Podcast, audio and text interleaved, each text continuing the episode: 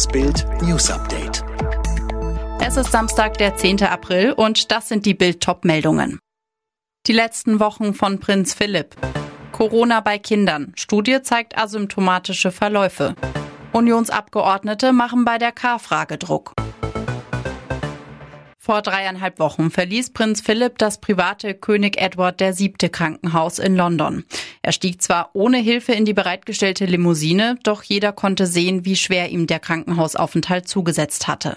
Es war das letzte Mal, dass ihn die Öffentlichkeit zu Gesicht bekam. Nun verstarb Prinz Philipp am Freitagmorgen auf Schloss Windsor. Die Queen verkündete den Tod ihres Ehemanns, mit dem sie fast 74 Jahre verheiratet war, bei Twitter mit folgenden Worten. Mit großer Trauer verkündet die Queen den Tod ihres geliebten Ehemannes, des Herzogs von Edinburgh, Prinz Philipp. Seine königliche Hoheit ist heute Morgen friedlich auf Schloss Windsor eingeschlafen. Die letzten Wochen waren in vielerlei Hinsicht nicht einfach für Prinz Philipp. Wie genau sie aussahen, lesen Sie auf Bild.de. In der ersten und zweiten Welle waren viel mehr Kinder mit dem Coronavirus infiziert als bisher angenommen. Das haben Forscher des Helmholtz-Zentrums in München in einer Studie belegt. Demnach hatten drei bis viermal mehr Kinder Antikörper, als Infektionen durch PCR-Tests nachgewiesen wurden. Insgesamt hatten am Ende der zweiten Welle etwa achtmal mehr Kinder Antikörper als noch nach der ersten Welle. Im Testzeitraum von Oktober 2020 bis Februar 2021 zeigten 5,6 Prozent der Vorschulkinder Antikörper auf. Bei Schulkindern lag die Zahl sogar bei 8,4 Prozent.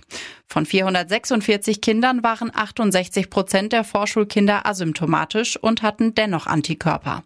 Bei den Schulkindern waren es mehr als 51 Prozent.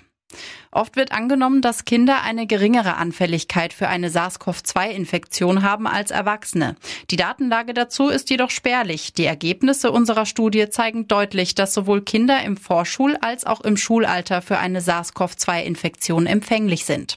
So Studienleiterin Annette Gabriele Ziegler. Bund und Länder planen eine einheitliche Notbremsenregelung über eine Änderung des Infektionsschutzgesetzes.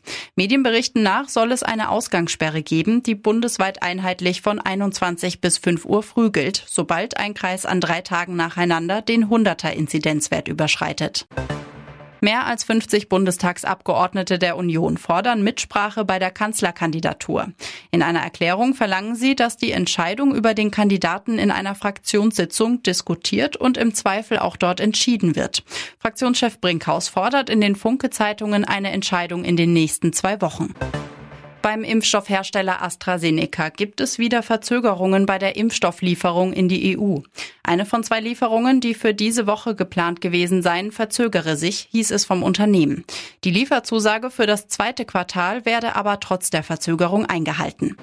Zum Auftakt des 28. Spieltags in der Fußball-Bundesliga hat Bielefeld mit 1 zu 0 gegen Freiburg gewonnen. Dadurch schafft es die Arminia zumindest vorübergehend aus der Abstiegszone und klettert auf Rang 14.